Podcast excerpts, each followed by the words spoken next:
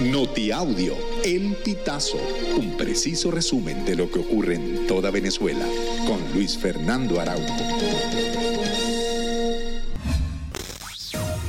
Amigos, bienvenidos a una nueva emisión del Notiaudio El Pitazo. A continuación, las informaciones más destacadas. El asesor para América Latina del presidente de Estados Unidos, Juan González, reveló que Alex Saab cooperó con la justicia estadounidense.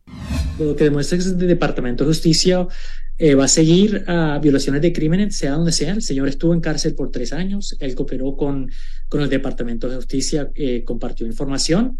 Uh, y este, lo, que, lo que sí comprueba lo que pasó hoy es que el diálogo y la diplomacia y un proceso liderado por los venezolanos tiene el uh, mejor potencial de llevar a elecciones competitivas e inclusivas.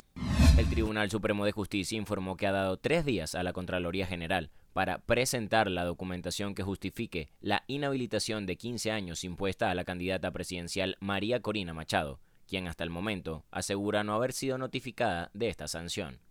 La Sala Político-Administrativa del TSJ acordó notificar a la Contraloría que cuenta con un lapso de 72 horas para que proceda a consignar la información solicitada referida a este veto, que de mantenerse impediría a Machado competir en los comicios de 2024.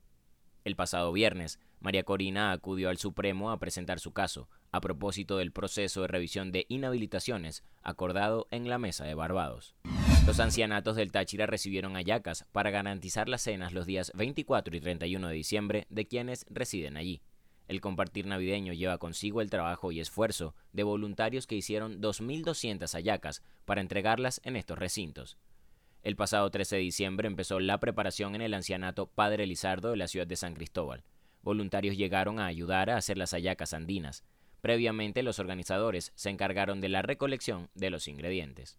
Orlando Medina, quien es encargado de la actividad, contó a El Pitazo que durante los cinco días que hicieron hallacas, llegaron voluntarios a lavar hojas, prepararlas, limpiar, cortar aliños y aportar un poco para garantizar la cena de quienes viven en los ancianatos. Amigos, y hasta acá llegamos con esta emisión del Notiaudio El Pitazo. Recuerda hacerte super aliado para mantener vivo el periodismo independiente en Venezuela. Narró para ustedes Luis Fernando Araujo.